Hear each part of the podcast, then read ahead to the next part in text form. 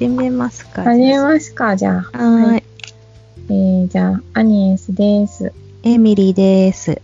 今週もお願いしますお。願いします。先週、サボってしまいましたが、はい。夏休みだから、ほら。バケーション夏休み、ちょっと訳ありなんだよね、これ。ら。。ね。まあまあまあ、必要よね。そう、でもね、これね、うんすごく面白くて、うんあの、数秘術っていうね、うん。あの、占いみたいなもので見ると、うんうんちょうどね、あの、エピソード7だったんですよ。うん。うん。7という数字。かうんつ、うん。収録した日が、うん。2020年の8月22日っていうことで、うん。お西暦の数を、数字を全部足すとね、7っていう数字が出てきたんですね。えー、何それ。エピソード7の7の日だったんですよ。えー。で、7って他の 0, 0から9まで数字に意味があるんですけど、うん。な7ってうん。休息の意味があるんですね。おー。そう、なんかこう一旦その、その次の8っていう数字でこう大きくアップするために、大きく花開くために一回ちょっと止まるんですよ。なるほど。そういうね、あの、まさにその数字だったので、あらまあ、じゃあ必要な数字だったってことですね。うん、一回ちょっへー。と、そう。よそかったね。幻のエピソードなの。あ、でも今日が7になるの？そうそうう。そうそう、今日がそう7、7回目の、うんうん。配信になるんですけど、はーい。でも今日はあの収録の日としては5っていうね、あの、なんだろう、こう、広がるような数字なあので、ら、うん。ちょうどいいんじゃないんですか？そうですね。だからちょっと7と7が重なる日は、ちょっとうん。重なるときは、うん。次が何？だから16回目とかうかな、ん。うん。エピソード16とかで、なんか7の日にならないように、そうならないようにし、なんかちょっと意図したりとか、うんちょっと、うん、なんかうまく使えていけたらいいのかな、みたいな。あ、そうだね。そうそうそうなんそう。かね、うん収録に適した日とかがあったらさ、逆にその日にやった方がいいしさ、そうそうそうそうえもうどんどんそういうのは活用してよっていうか、教えてほしい。私ほら知らないから、教えてほしいの。いやちょうど本当にね、両方とも7で、その止まるとか、あえて止め、止めた方がいいみたいな、休むみたいな意味なんか、あれだよね、本当に見えない力が働いた感じだったよね。そうですね。うんう止めてよかったなと思うんだよね。うん、よかった、よかった。で、こう、一旦なんかこう、ちょっと振り返って、こうのがいいんじゃないっていううんね、話もできたし、よかったよね。なんか、うんめっちゃついてる。うんエミリーがこうやめようって言ってくれたから、うん、うんよかったうんよかったなと思って。よね。なんてラッキーな私たち。うん、いや、本当に、うん。よくよく見たらそんな素晴らしい。ものが見えてきました。はい。らしといういですね。ことで、はい。うんこの今週がやりましょやりましょうう。。はい。じゃあ、はい。おやつの紹介ですか？おやつの紹介。はい。うんおやつ。あ、私から？うん。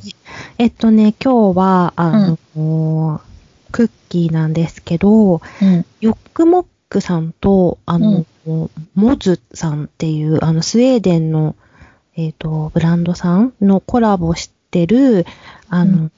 クッキーがありまして、たまたまちょっとよく行く池袋に 売ってたんですけど、エルクっていう、あの、ヘラジカの形をしたクッキー、エルクの手作りクッキーっていうのの、あの、プレーンの味とチョコレートの味を一個ずつ今お皿に乗せています。うん。うん、なんかね、缶も可愛くってね、見かけるたんびになんか気になってて、ちょっと昨日、あの、えうん、スウェーデンの、うん。あの、モズっていう、うーんと、雑貨のブランドさん。うん、なんかあの、ヘラジカの、あの、うん可愛いキャラクターが人気があるみたいで、なんか今ね、うんセブンイレブンで、その、モズさんの、あの、T シャツを売ってたりするみたいなんですけど、へえ。なんかね、そのクッキーがあって可愛くて買ってみました。で、ヨックモックさんは絶対間違いないじゃん。うん美味しいよね。だろうに決まっておると思って。うん買ってうん。案の定今匂いがとってもいいですね。バターの。うん。バターの。やばい。そうなうの。ん、クック。ヨックモック大好きもう。ねえ、もう大好き、大好き、大好き。トップオブザトップみたいな感じだよね。ほんと、クッキー界のほんとトップだよね。うんレジェンドモックみたいな。いうんテンション上がるよね、あの、お土産とかで、なんか、ただくとうね。んおそう、お客様からとか、そうそのお客様のこと大好きになるそう、よね。わかる。よくもく分かってるみたいな。うんうんよくぞ、これをくれましたっていう感じになるよね。そう、しかもあの、うんシガールとかだとさ、そうそうそう。めっちゃ配りやすいしさ、配りやすい。もうこれそうそうだよね。うん、うん。これと思って、ほんとほんと。素晴いいよらしい。いいねなんか飲み物ありますか？飲み物はね、あのー、マリア・ジュフレールの、あのー、紅茶飲んでます。こないだと一緒、なんだっけ、うんうんうん。ヒンパタヤダージリンか。うんうんうんうん。ちょっとね、シンプルに合わせてみましたよ。いいですな。うんええアニーさんは今私今日はおやつなしです。日。え、どうしたの？なんか、うん夏バテ？なんかお腹の調子があんまり良くない。なんか、疲れが出てくる時期だからねう。ん。うん、なんかちょっとあんまり食べない方がいいかなと思って、今日はほうじ茶のアイスだけにします。はいよ、お大事に。ありがとう。うん、はい、じゃあ、まあ飲みながら食べながらうんぼちぼちやっていきましょう。おーい。なんか今週トピックとかありましたか？今週は、そうですね。あ、えっ、と、昨日ちょっと有給消化のために平日休みをいただきまして、はいはい。はい。あの、もう、まあコロナの関係もあって在宅勤務だったり、なんかちょっと、あの、休んでる人がたくさんいたりで、全然休みを取れてなくて、で、9月末までに5日消化しなきゃいけないのを、まだ2日しか取ってなかったので、昨日休んでやっと3日消化。で、あと2日また9月中にも取らないといけないんですけど、まあそんなこんなでちょっとお休みをもらって、あの、買い物に行ってみたんですけど、うん。やっぱりなんかね、ちょっとコロナもあるしどうしようと思うんだけど、うん。買いたいものはちょっと買いたいし、まあ、平日ならば空いているだろうと思ってうん出かけてみまして、で、うんちょっと頑張ってカフェも入ってみました。まあ、頑張って入ることではないのかもしれないけど、うん、ちょっとね、ランチもね、してみましたよ。周りはどういう感じ？あ。普通にお客さんが入ってる感じなの？お客様も入ってるんだけども、うん。あの、やっぱりソーシャルディスタンスの問題があって、あの、うん。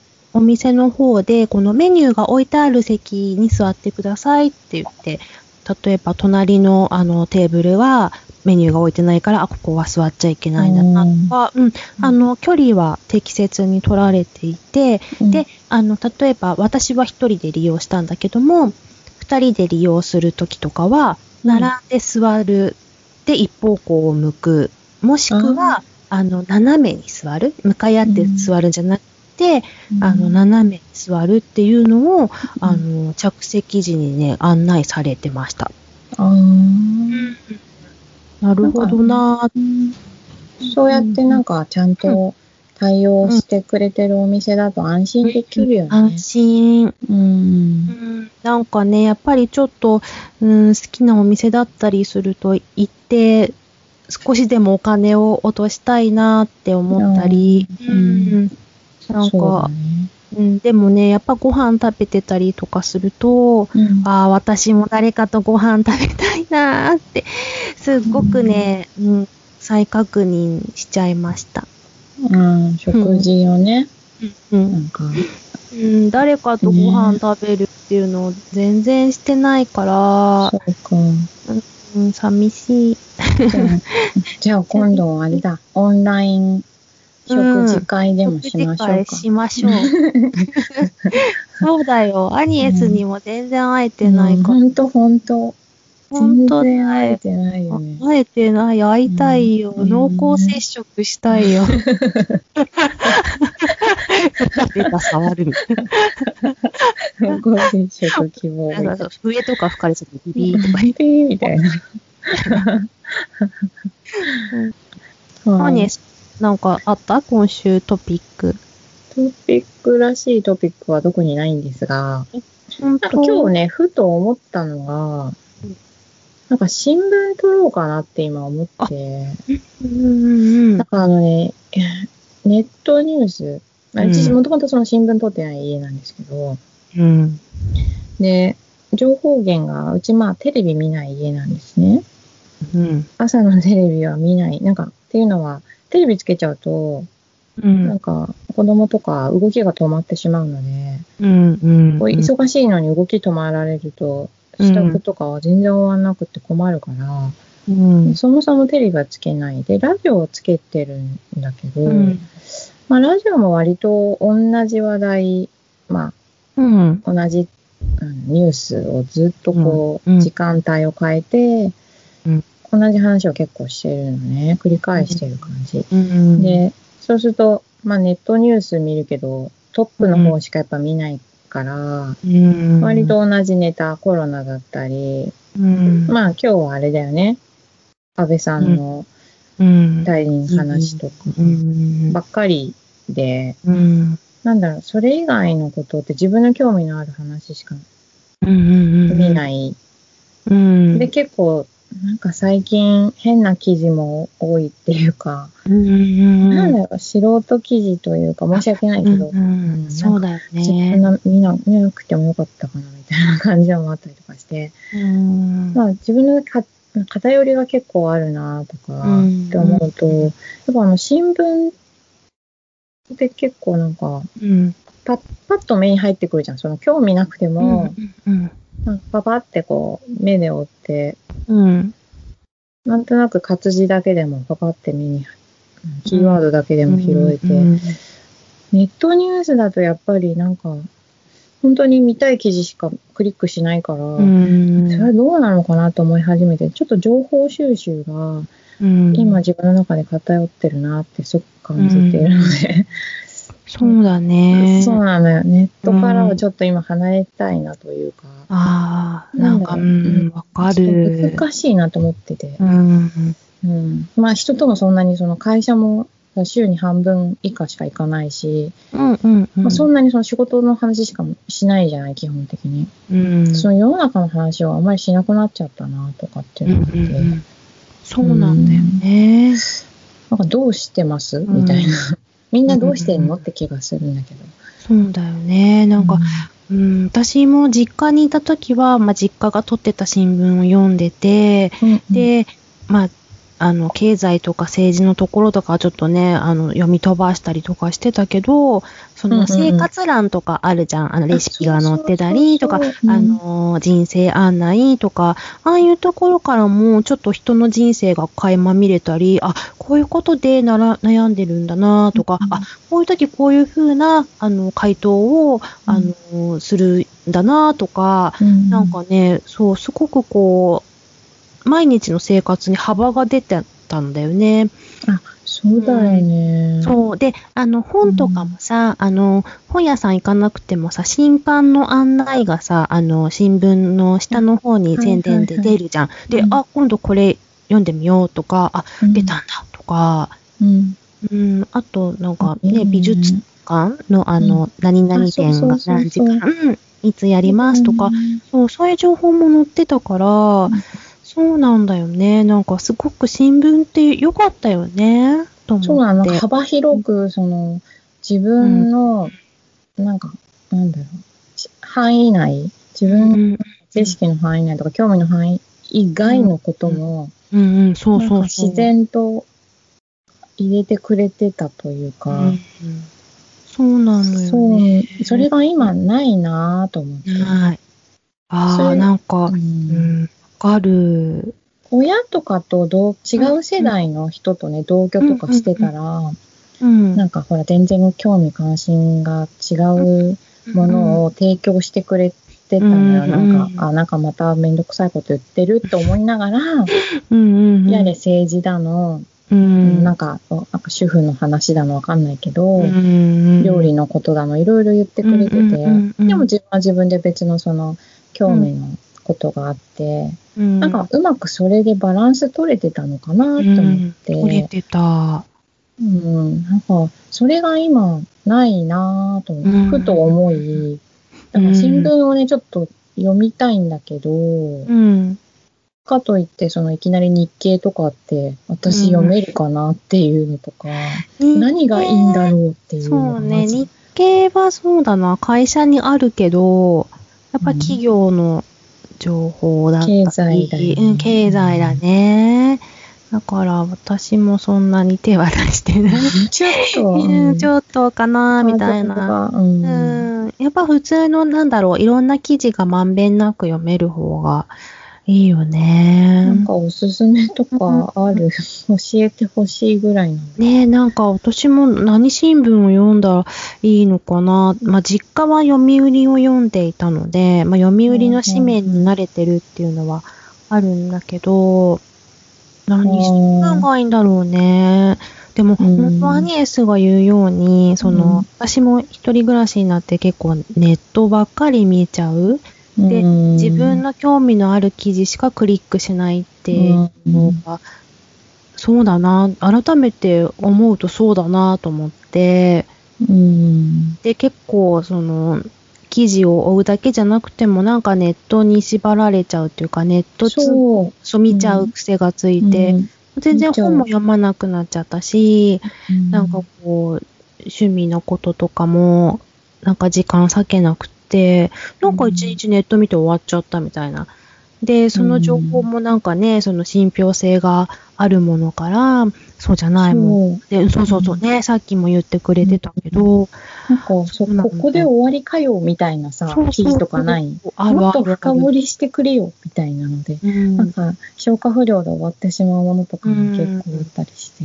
え、本当？うんっていう記事があって、でもどうしてもやっぱ人間って、その自分の信じたい方を信じるっていうか、うん、今こういう状態でって、うん。だけど、実はこんなことがもしかしたらできそうみたいになると、えー、本当みたいな感じで、そっちについついこう流れていってしまって、うん。でも真実はどこだったんだろうみたいな、うん、なっちゃってね、ちょっとそう。確かに偏りっていうところ、うん。キーワードとしてあるなーって、うん。今ずしっときた。あ本当？なんか、うん今、いや、いや今日、今日ふとね、そう思ったんうんですよ。うんうんえ？なんか、うん。新聞っていう手があるじゃないかっていう。よくぞ言ってくれた。ちょっと探した、なんか、うん。コンビニとかで売ってんのかな？なんか、うん、売ってるし、あとあの、買ってみて。うん、で、うんそのお気に入り、この日ね、新聞にしようと思ったら撮ってもいいし、うんあ毎日ね、読むのが大変だと思ったら。うん、溜まっちゃうし。ね。そうなの。うん、週に何回か買うとか決めてもいいのかもしれないね。ちょっと買ってみようかな。コンビニでまずなんか、うんうんうんうん買って。みて、また、うん、そうだね。これが良さそうだってし。うん。うん、やってみようかな。私もちょっとやってみよう。うん。新聞っていう媒体があったっていうことに。ああ、そうだよね。そううんいい気づきをありがとう。あ、かいい。ええなんか、うんうんちょっと今、すごい、なんだろう、ふわふわしてるなと思って。ああ、うん、なんネッか、トニュース見たくないなって今思っ、それは思ったの、はっきり思ってて、SNS もちょっと、だよね。すぐやめようかなとか、なんか、うん、ちょっとね、そればっ SNS かりになっちゃうの、そう。うん、怖い時あるよね。なんかこう、うん声の大きい方にこう、先導されていく感じとか、うん。まあ、あと相変わらず商業主義だったりするしね。あ、そうそうそうそうそう、ん広告ばっかりみたいな時もあるし。あるある。うん自分が見てるものばっかりが出てきちゃうよね、多分。なんか AI のやつで。うんうん。そうなの。うん。検索したやつがね、うん常になんかうんお知らせでされたりとか。そうそう。ね。うんううんん。わかるわかる。ちょっといいのあったら教えてください。了解。私もじゃあ、あいいのがあったら教えてください。うん、雑雑誌とかでも、なんか週刊誌とか、なんかそうだねなんかね、あの、両記事がまとまったあそうそうそう本があれば、雑誌があれば、なんかちょっとね、リサーチしてみましょはい。じゃあ今日のテーマなんですけど、う。うん。前回のうん。ちょっとボツになった収録の中で、ボツになった収録。いいですね。ボツっていう響きがいいまあよね。、ボツになった幻の収録の中で、はい。それぞれなんかお互いに自分の人生を大きく変えてくれた存在というか、うん。憧れの人というか、うん。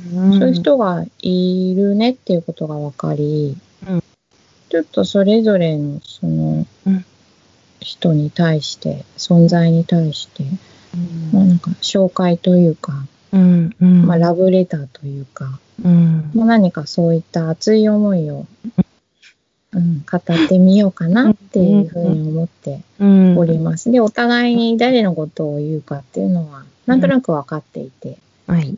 だけど、その、細かい部分はこれから初めて聞くっていう感じなんですけど。そうですね。はい。私もうまくまとめ、あの、うまくお伝えすることができるか非常に不安なのですが、はい。あの、これを聞いてくださってる人に、はい。なんか、こんな素晴らしい人、出会いがあったというか、うん。こうんん。な素晴らしい人がいるんだよっていうことも含めてう、ん。うん。ちょっと紹介したいなって思ってるので、うん。うん。うんちょっと長くなってしまうかもしれないですが、はい。ちょっと頑張って紹介していきましょう。はい。していきましょう。はい。どちらからいきますか？どっち？あいうえお順でアニエスさんいきます？私が？ドキドキドキドキ。私もドキドキドキ。私も一生。懸命考えて、なんか原稿を書いたんだけど、本当になんかまとまんなくて、なんかあの、よくさ、原稿を書いてさ、くしゃくしゃぽいってやってる小説家の先生とかいるじゃん。うんあんな感じだったし。素敵。素もうなんか、つ。ながらないです。なんか、これじゃ伝えきれない熱い思いを、みたいいなや感じでした。素晴らしいですね、それは。はい。じゃあ、それは鳥にとっておきましょいやいや、すいません。いやさ、全然なんか、どうしたらいいかな、みたいな感じ。う。ちょっとドキドキする、なんか。ドキドキするよね。間違ったことはお伝えできないみたいなね。あえ、そう、え、そういうこと？そういうこと？まあまあ、そうね、そうね。うん、じゃあ、私から言ってみますね。楽しみ。えー、どうしよう。恥ずかしい。何が恥ずかしいのか。わかる。恥ずかしいな何が恥ずわかしいかもよくわかんないです。かる。うんじゃあ、私の人生を大きく変えてくれた人ということで、はい私からは小泉八雲さんを紹介したいなと思います。あ小泉八雲さんってそもそもだどんな人ですかっていうところ結構あると思うので、ちょっと簡単に紹介したいなと思います。うん。あの、耳なし法一っていうね、あの、怪談の話で、あうん有名な作家の方なんですけど、うんあの盲目のね、琵琶、琵琶法師がうん。亡霊に取り憑かれてしまうということで、あの、お寺の和尚さんに、体の全身にね、あの、おうん経を書いてもらって、うん。書いてもらったんだけど、耳だけお経を書き忘れて、お尚さんが耳を切り切り取られてしまうっていう怪談で有名な耳なし法一っていうのを書かれた方なんですが、1850年にギリシャで生まれた方なんですね。あの、いろんな世界各国を転々として、ちょっと幼少期からちょっと不遇なね、お父さんとお母さん離婚されちゃったりとかして、うん結構その両親のこう愛情にちょっと飢えているような感じのところがあるんですが、40歳で、まあ、新聞記者としてね、日本に来たんですね。うん。で、その、まあ、ちょっとした日本での滞在がうん。ものすごくこう日本に魅了されてしまって、まあ、ちょっと新聞記者は辞めて、うん。日本でこう英語の教師として暮らすということになりました。うんそれをまあ選んだんですね。こんななん,、うんなんて面白い国、なんて素晴らしい国だということで、うんうんそこからあの島根県の松江という土地で英語の先生をすることになって、そこでは2年 ,2 年もいなかったんですよね。なんかちょっと気候がね、あの、日本海側のかなり厳しい寒さのところだったので、うん。もうちょっとね、寒さに耐えられなくって、山陰だから結構うん。古い文化、なかなかそのうん。うん。うん。新しい日本の文化がな、うん入ってこないというか、逆にそれがその、うん海外の文化が入ってこないということで、日本の昔ながらの文化がある土地だということで、とても気に入ってですね、ちょっと気候はあんまり合わなかったんだけども、うん。その松江での出来事、あと島根県の出雲大社、出雲があるよね。うん。うん。そこでのこう、日本の文化にものすごく感銘を受けて、うん。その後に、日本の面影という本を英語でまあ残すんですね。うん。まあ、そのね、ちょっと、本をまあ書かれてるっていうところは前提にあるんですけど、うん。まあ私が、その、2015年、今から5年前か？うん。5年前に、あの、たまたまね、その熊本に行って、うん。で、その熊本に、その、小泉八雲さんが、島根県から後に熊本暖かいところに行きたいっていうんで、熊本に移ったんですね。で、その、うそこに住まれていた場所が、その、そのまま残って、急遽として、まあ資料館みたいな感じで残っていて、たまたまそこにこう、行く機会があって、うん。そこでその、残されたお庭とかをうん。見て、ものすごく感銘を私受けまして、うん。でそその時にちょうど NHK の番組で100分で名著っていう番組が、うん。そう、あのいろんなね、あのうん。うん。素晴らしい作品、はい。文学を紹介する番組。うん。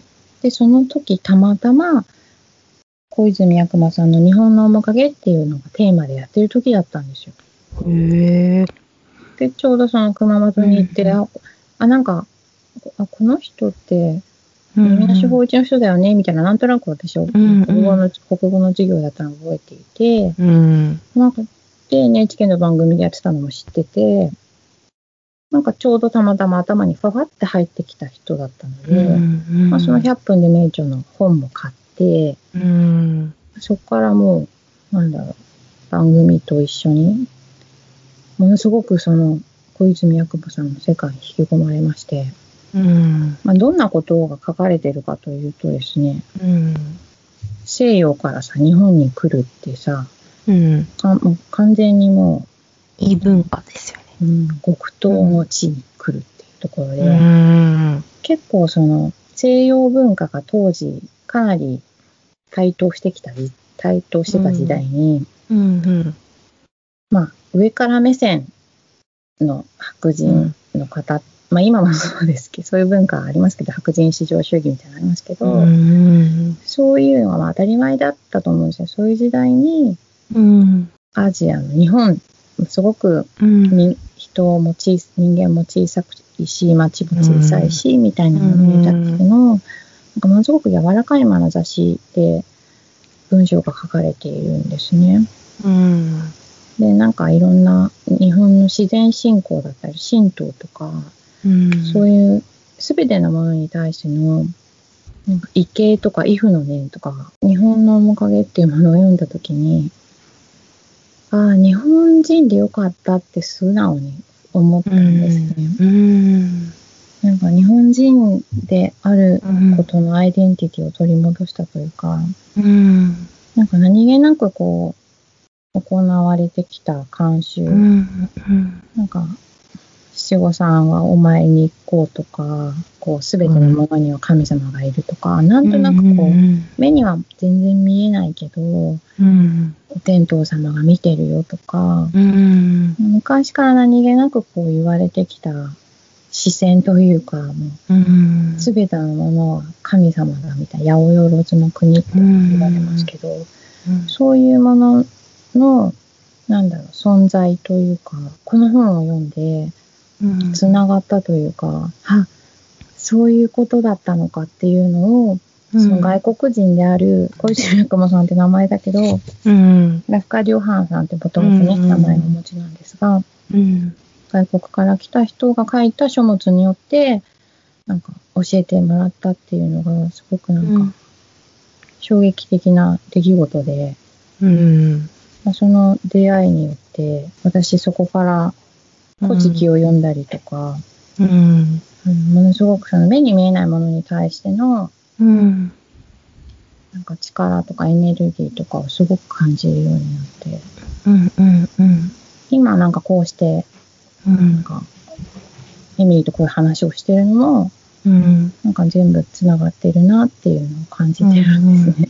なんかもともとその、日本っていうのはスピリチュアリティな国だなっていう、うん。うん。うん。ね、なんか目に見えるキリストみたいな神様とかはいないし、とか、なんかそう形のあるものではないんだけど、うん。木とか岩とか山に対してさ、なんかうん。ね、う敬うっていううんうんか、ご神体として、うん。うん、思ってたりとか、うん。なんかこう、西洋の経典みたいなものがないうん。けど、なんかこうしなきゃならないとかっていうのもまあない。ずっとこの人はそれを見抜いた、見抜いてたんだなっていうのは、うん。なんかすごいな、この人っていうのがまず初めにあったんですけど、ううんん。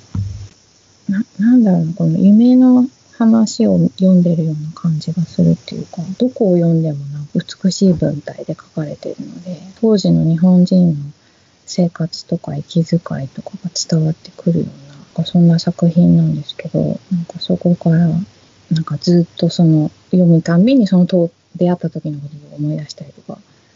するぐらいのうなんかん。出会いですね。うん。言いたいことはたくさんあるんですが、うまく喋れなくてすいませんみたいな。私の人生を大きく変えてくれた人というん。はい。藤村雲さんでした。ゆきですね。尊い。尊い素。晴らしい。ちょっと難しかった。はい。じゃあ次はエミリーさんのはい。人生を？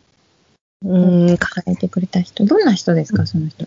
そうですね。あうの、私の、あの、好きな方は、あの、キスマイフット2という、あの、ジャニーズのグループの方なんですけど、藤ヶ谷大輔さんと言いまして、はい。はい。存じております。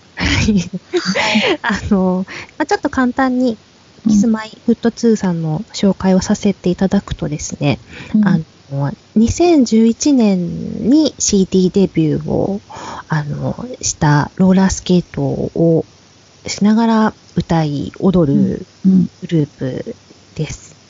うんまあでも、しあの CD デビューが2011年だっただけで、その前にも、あの、活動はしていて、うんあドームでコンサートをやったり、ものすごく人気が、あの、あるグループなんですね。うん、で、昨年、2019年には、あの、初めて紅白にも出まして、もう、正座ですよね、見るの。もうな、泣くんじゃないかぐらい、もう、正座で手握りしめてよかったね。よかったね。と言いながら、もうなんか、見ていたというぐらい、はい、好きで。で、あの、私と藤川さんの、まあ、出会いも、うんあの、同じく2011年なんですけど、うん。藤ヶ谷さんと、あの、同じグループの玉森さん、玉森裕太さんと、二人が出演していた、イケメンですねっていうドラマがある。あーあの、たまたまつけてて、うん。あの、チャンネルを変えた時にこう、つけてて、で、あれ？なんだこのドラマ？みたいな。で、うん。あ、そっか、イケメンですねって、あの、韓国のドラマのリメイクだよね、みたいな感じで、うん。何気なくこうつけて見てたんですけどう、ん。で、藤ヶ谷さんが出てきて、うん。んって、うん。んって二度見して、なんだこのかっこいい人は。で、うんあの、韓国のそのドラマって聞いてたから、うん私てっきり韓国の韓流の俳優さんだと思っていて、はいはい。日本語のイントネーション完璧じゃないか。ものすごくシュッとしてかっこよくて、うんえ、何このかっこいい人と思って。うんで、あの、なんていう名前なんだろうって調べたら、うん。藤ヶ谷大輔さん、うんかっこ、キスマイフット2って書いてあって、あ、日本人だだった。開けて、あの、キスマイフット2とか、藤ヶ谷大輔さんとかで調べたら、なんとジャニーズ。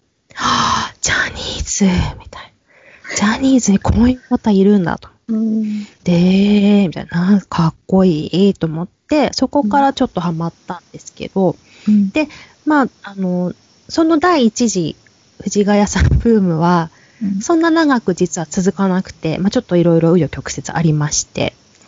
で、しばらくこう、あの、まあ、歌番組とかに出れば見るみたいな、ちょっとまあうん、低迷期を過ごし、うんで、決定的にもうドハマりしたのが、えー今から何年前だろう。7年前かな ?2013 年の終わり、2014年の始まりにかけてだと思うんですけど、うん。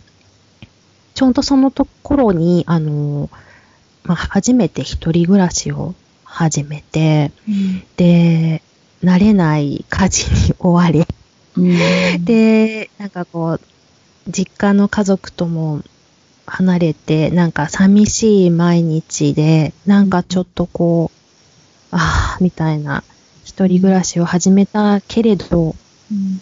こんなでやっていけるかな、みたいな感じで、ちょっとまあしょんぼりしてた時期があって、で、まあ、当然日々の生活だったり、まあ、生活しながら仕事もしなきゃいけないからと思って、なんかもう毎日追われる感じで、うん、まあメイクも、まあそれなりに、まあしてればいいかな、着てればいいかなぐらいで、もうなんか全然構わなくなっちゃって、うん、うーん、なんか枯れてんなーみたいなのは自分でも薄々気づいてはいたんですけど、ほううん、なんか、うーん、まあ、でもしょうがないよね、みたいな感じで、こう、ずるずる生きて、生きていてっていうか生活していて、うん。その時に、あの、布団、ある日布団に入って寝てて、で夜中パチって目が覚めたんですよ。で、普段あんまりそんなことしないのに、なぜだかテレビをバチってスイッチ入れたんですね。まあ、うん。な今何時だろうって調べるためだったのかな。でも、それなら、あの、スマホで調べられるし、なんで自分がその行動を取ったのか全くわかんないんですけど、うん。そのパチつけた時のテレビにうん、藤ヶ谷さんが映っていて、多分なんかその、日本テレビさんで、藤ヶ谷大輔、ロシアに行くみたいなちょっとドキュメントがあって、うんそれを深夜にやってたんですよね。で知らなくて、で、それがついて、で、藤ヶ谷さんが映って、でその時になんか半分寝ぼけて、半分起きてて、で、あ、藤ヶ谷くんだ、みたいな。なんかそれ、すごく、あの、安心してっていうか、落ち着いて、なんか、寝れたんですよね、その日は。うん、で、翌朝、な昨日何だったんだろうみたいな。まあでも寝れたからいいかみたいな、なんかちょっとまあぽやぽやした感じでうん、いて、で、まあその時はそれで終わったんですけど、うん、うんお正月に、その後そのお正月にうん、家族で温泉に行ったんですけど、うん、その温泉でまたたまたま、その、キスマイブサイクっていう番組のお正月スペシャルをやっていて、うん、で、あの、一人一人メンバーが、あの、小さあるテーマに沿ってお芝居していくんですけど、その時のテーマが、あの、年上の彼女をエレベーターの中でドキドキさせるっていうシチュエーションのお芝居だったんうん、どんなじゃと思うんですけど、それの藤ヶ谷さんのを見たときに、もう、うん、とわしづかみにされたぐらい、もう、はぁみたいな、温泉で温まると、その、なんて言うんだろう、時々キュンキュンがしばらく止まんなくて、なんだこれは、雷に打たれたってこういうことなのかな、みたいな。もう一瞬でなんかこう、はぁみたいな。うんあ、やっぱり好きです。すいません。ブランクが空いて、みたいな。感じで、うん日から、いや、ちょっと藤ヶ谷さんなしでは生きていけないみたいな感じになんか慌てて CD を買ってみたりだとか、うん。こう、あ、いつ街で偶然会って、うん。その時変な服着てたり、メイクちゃんとしてなかったら、うん。握手してくださいって言えないから、ちゃんとしようって、なんかすごいスイッチが入ったんですよね。なんかそこからですよね。なんかメイク、ちょっと自己流だったの習いに行ったりとか、うん。よもう、なんかもうボーダー着てればおしゃれっしょ、みたいな思ってたのを、なんかちょっと変えたり、ちょっとピンク着てみたりとか、まあたまたまその、藤ヶ谷さんのメンバーカラーがピンクっていうのが あったんですけど、うん。ピンク苦手ってずっと思ってたんだけど、まあ薄いピンクなら着れるかなとか、ピンクにチャレンジしてみたりとか、もうずっとパンツが多かったのに、なんかちょっとスカートに手伸ばしてみようとか、なんかヒール履いてみようとか、なんかこう女性性っていうのは一気にこう、ガチャってあ怖いして、まあでもそれもなんか強制されたとかでは全然なくって、うん。なんかこう自ら開けに行った感じがして、うん。まあ藤木さんがめてくれたのかうんなとも思うんですけど、うん。濃いですね。重いですね。なんかもうそこからですよね。なんか、いろんなことをちょっとなんか前向きにうん、やっていこうみたいな、うん。せっかく一人暮らしなんだし、やってみようみたいな、いろんなことにチャレンジして、うん、うん、なんかやれるようになったのは、うん本当にありがとうって、なんかありがとう、出会ってくれてありがとうっていう感じしますね。うんで、なんかファンクラブとか入っちゃったりして。で、あ初めて、その、生で、同じ空間で動いてる藤ヶ谷さんを見たのは、お芝居を見に行った時なんですけど、もうほんとその時に、あの、ステージに出てきた時に、こう息が止まるっていうか、世界が止まるっていうか、は ぁ本当にいるんだみたいな、うん。すごい感動した思い出が、うん、ありますね。うん。市ヶ谷さんの魅力いっぱいあるんですけど、あ歌も上手だし、もう言葉遣いがすごく丁寧だったり、お箸の持ち方が綺麗だったり、へえ。えー興奮するとね、ちょっと早口になったりとかね、あの、番組とかで歌い終わると、ものすごく深々丁寧にお辞儀をしたりとか、あともうケタケタケタって笑った時に喉仏がね、いっぱい動くところとかね、もういっぱいいっぱいいっぱいあるんですけど、うん。でもね、なんだろう、一番惹かれるのが、なんかその雰囲気とかうん、佇まいなんですよね。なんかこう、11歳からその芸能界、ジャニーズ事務所に入って、お仕事してて、多分嫌なこともいっぱいあったし、辛いこともいっぱいあったし、プレッシャーのかかることもたくさんあったと思うんですけど、なんかそういうことをね、一つ一つなんか真摯に向き合って、もう自分の糧にしてきた人なんだろうなーっていうのが、立ってるだけで、なんか伝わってくるんですよね。私、あんまり、その芸能人の方、例えば、この人この人が好き、この人のファンとか思うんで、長く続いたことがないんですけど、自がかれこれ9年ぐらいずっと好きなので、ああ、私にとっては、なんか、本当にターニングポイントになった人というか、大切な人なんだなーって、うん、思ってるんですよね。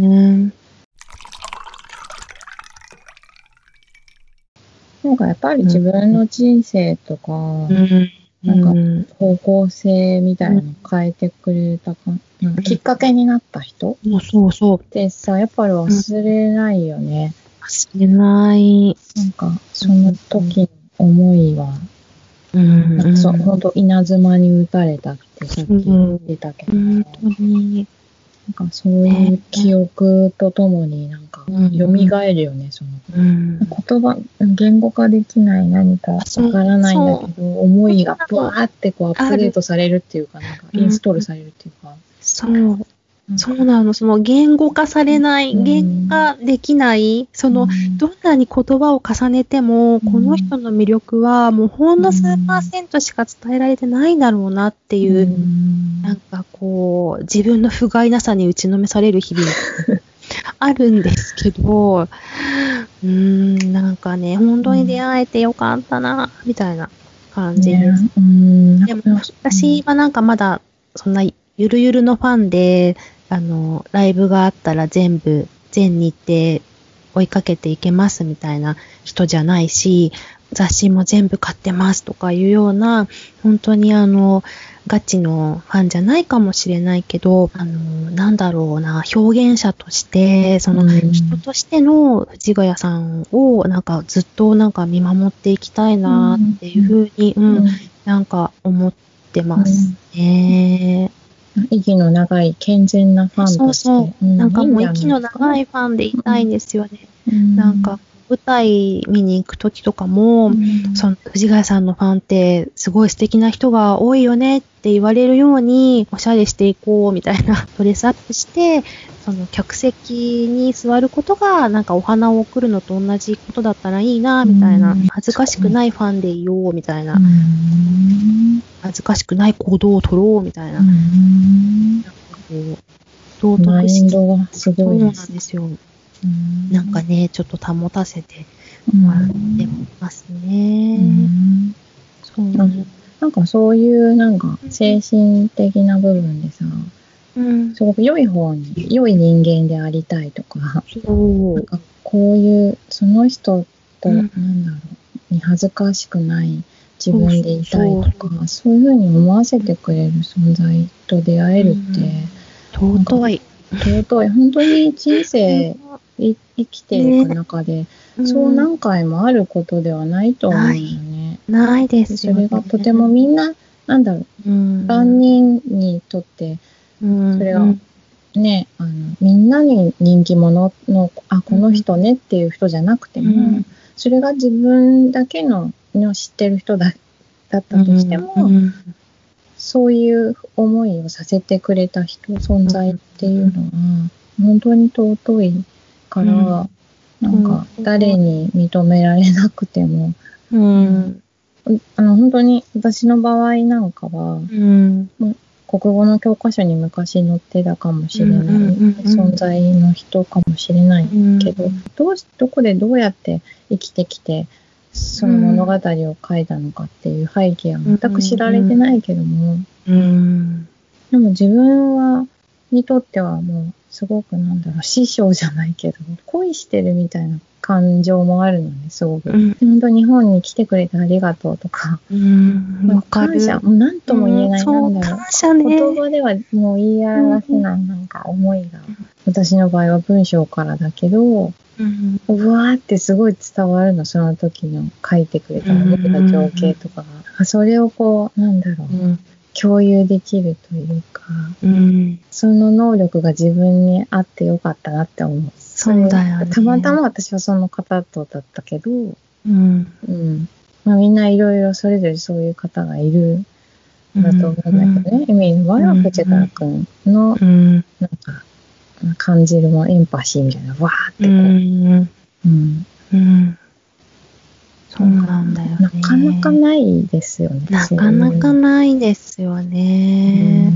そう。なんか、私は、あの、2年前かな？あうの、絵を描くことをちょっと始めて、その、発信することも始めて、うん、るんですけど、なんかね、その、藤ヶ谷くんが、その、私にくれたような、その、誰かを幸せにするパフォーマンスとか、その誰かの心を動かすパフォーマンスみたいなものを、私はその作品に落とし込んで、私もその誰かを幸せにできるような作品とか、うん、この誰かの心を動かすことのできるような作品になったらいいなと思って、なんかこう制作の、なんかこう、なんて言うんだろうな、軸になってる感じがするんですよね。うん、なんかその幸せのバトンをもらったみたいな感じで、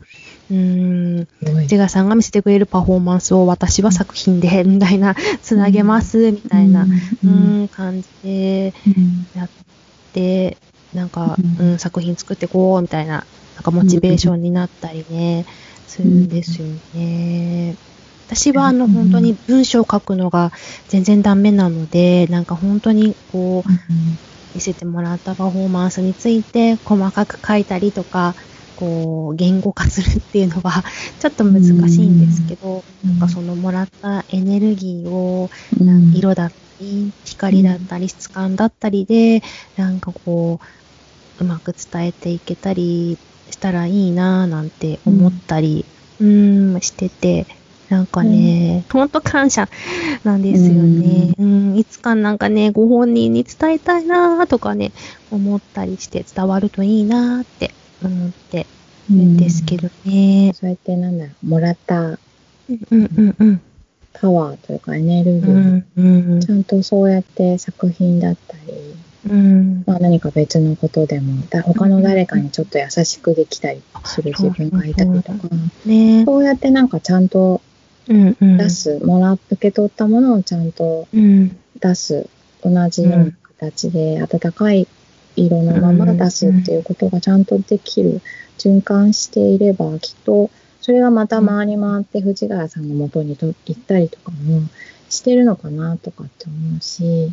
ねそうだよね、うん、なんか、じゅんぐりじゅんぐりね、循環していけばいいよね。なんか幸せなことだよね。うん、うん、なんか私もちゃんとそういう、なんかもらった日本への思いだ、うん、うん、日本人としてすごく大切にした方がいいところとかは、私の中だけでも引き継いでいきたいな、みたいな、うん、勝手な使命を持って、うん、いや、いいと思う。なと思うし。いや、喜んでいると思うよ。小泉百馬さんも。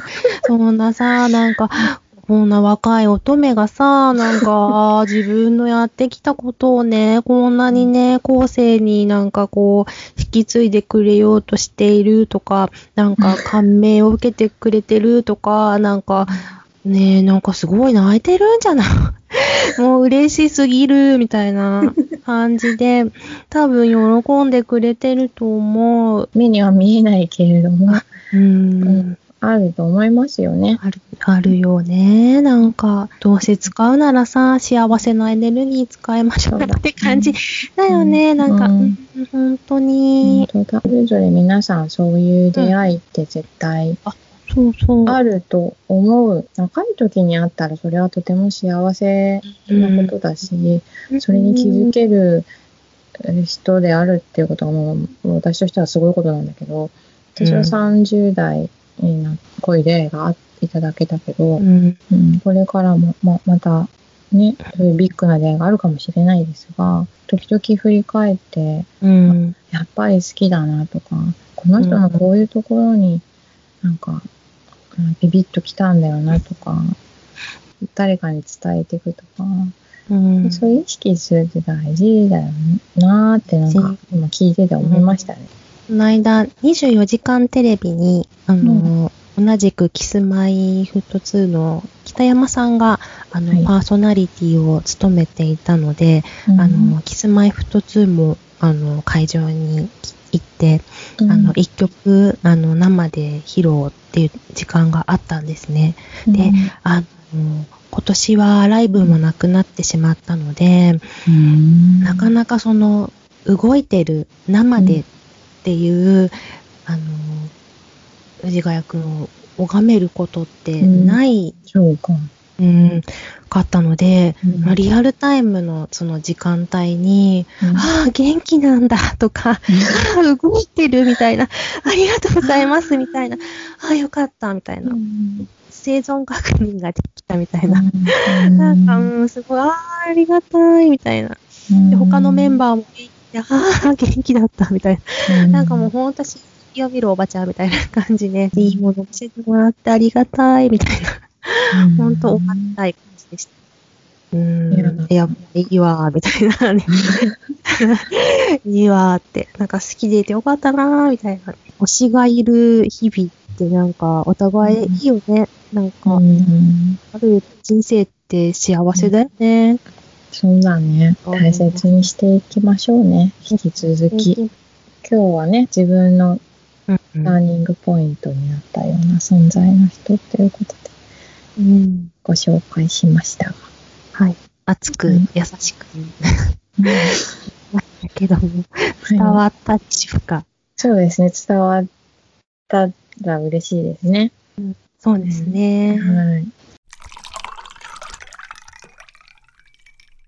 余談ですけど、戦後の日本にやってきたマッカーサーのブレーンであるうんボナー・フェラーズっていう方がいるんですね。うん。まあ、軍人さんがいるんですけど、うんアメリカの。その方はもともと、このラフカ・リョーハンの書いた日本の面影っていう日本についての書物を読んで、うん。日本のことをまあよく知ってる人だということで、あの、マッカーサーにくっついてきたんですが、うん。その人がこの本を読んでいたおかげで天皇というものが残ってるんですよ、今。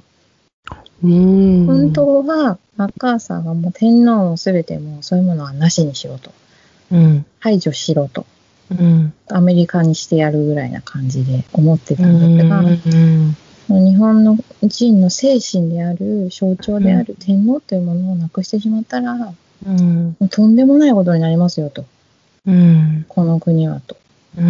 いう忠告を知ってくれたおかげで、うん。いろいろ変わって、変わりましたよ。あの、メートル法とかなんかそういうね、いろんなもの変わりました、変わりましたけど、うん。なんだ、神様の直径っていうものがなくならなかったっていうのが、うん。本当この人の、ここの人が書いた、書き残してくれたおかげだとか思って、うなんん。かまあいろいろなんか繋がってて、ちょっとうん。肉類するぐらいの感じ。本当だね。なんか、それを書いてくれてなかったら、そう。で、その方がその本を読んでくれてなかったら、今のこの日本はなかったのかもしれないし、このうん今のね、毎日がうんもしかしてとんでもないことになっていたかもしれないし、もちろん私もいなかったかもしれないしって思うと、もう本当ね、そうねそう、うん。全部繋がってるっていう変わか、ってる。本当に全部ありがたいと思います。はい。と、ありね、がとうございます。ありがとうございます。はい。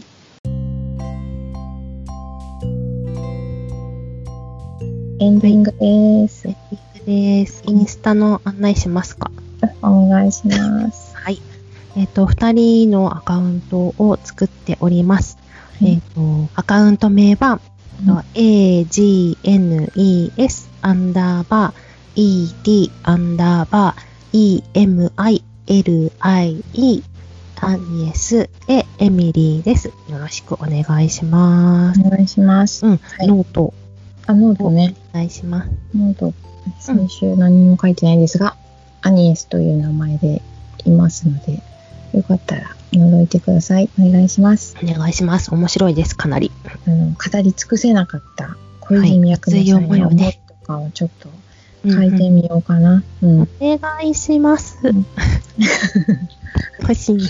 それうまく書けるかわかりませんが、もうね、すごい畏敬の念がものすごいので、私。君ならできる。うん やればできる。やればできる。うんありがとうございます。よし。じゃあ、今週は以上でおしまいにしたいと思いまおしまいす。です。じゃあ、また来週です。来週です。バイバーイ。バイ。Thank you.